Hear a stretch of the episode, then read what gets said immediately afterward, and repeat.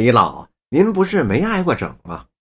是没挨整，那也是你的劫数里头啊。那您认为最大的劫数是什么呢？就是战争劫呀。再有一个最近的是吧？这您也知道，这不方便说啊。那是人为的劫呀，啊。您给我讲讲您小时候的事儿。您说北京十大财主是谁呀？这啊，就是一片地方一个民俗吧。头一个得先说是山东的孟家，是布行的。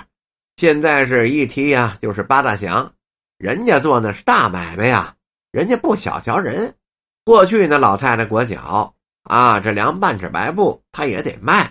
现在不行，你买啊，他不卖你这个。这是头一个。二一个呢是山西的行家。人家专做干货的，前门大街路头啊，有一个三义通，这是他家的。上海南一带进货去，然后呢，砂仁、豆蔻花啊，黄花木耳啊，花家大料啊，那就叫做广料。现在还有那牌子呢，两广杂货。北京饭店呐，六个饭店，那过去都上他这买东西去。再一个呢，是贩洋货，行家也是这个。再给您介绍一个，就是康家了，姓康，叫康百万。康家呢是仵作，现代的话那就叫做检察官。哪有自杀的，有害了人的了，得他先去验尸。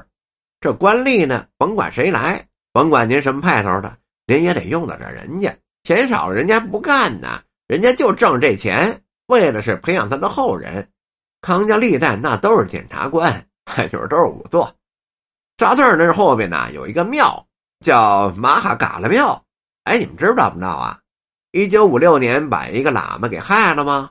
害完了以后就给烧了，就请这个康百万家里的后人，人家用那石灰呀、块灰呀，啊，根据影啊，嗯，长六尺，宽二尺六，连上石灰，点上水，就借这个石灰面是这么一扫，这么一搓开。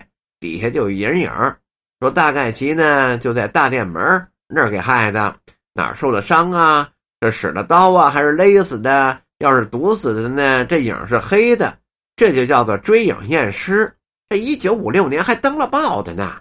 咱得说啊，这过去的这些传统啊，那真是叫绝。嗯，这资第四家呢叫吼神家，啊，就是在东单麻线胡同。现在呢是北京晚报社那地方，这侯婶家呢专做宫里的活什么珠宝玉器呀、顶子呀，就是这活第五家也姓孟，是当铺啊，当铺孟家。还有一家孔家也是，原先呢叫左当右当，西城的当铺和东边的呢左右两边就这两家。过去的老北京旗人呐，说上左边当去，不上右边当去。右边呢，搁现代化叫黑。说，假如你当这东西到三年死了，人家东边呢给你留着，留八个月呢，或者是半年的。西边的不成，西边不行，到时候就给你卖了，再赎去就没有了。您呐，再加利钱也不成。这还有一家姓胡，是开交通银行的，过去是河北省银行的，也叫中央银行啊。还有这交通银行啊，那这全都是私人开的。还有一个叫金店，姓刘，刘家的金店，专门卖黄金，在廊坊头条西口一出这大石栏北边那儿啊，有一个天宝金店，国际上那人家都有号的。咱们现在那些黄金不上，差远了，色儿都不正，人家都不认的。还有这彭彩家，专应宫里的这红白事儿，那个山高啊。搭架子的东西就多了，还有这办喜事的桌子板凳，在地安门的鼓楼后头。他家呀，现在还有后人呢。北京市第五建筑公司没有人家的根儿立不起来。那最后啊，就是同仁堂岳家了。对着大石栏东边呢，鲜鱼口，进了鲜鱼口呢，叫廊坊头条。顺着廊坊头条一直到七条那几条胡同，马路由东到西，那全都是同仁堂的。那个时候啊，叫上天下二十四省去采药，采药的都是同仁堂雇的。现代的话，那叫长西工。上西藏采药的，上东北的，都住哪儿啊？都住那儿。那伙人回来，这伙人走了，回来还住这儿。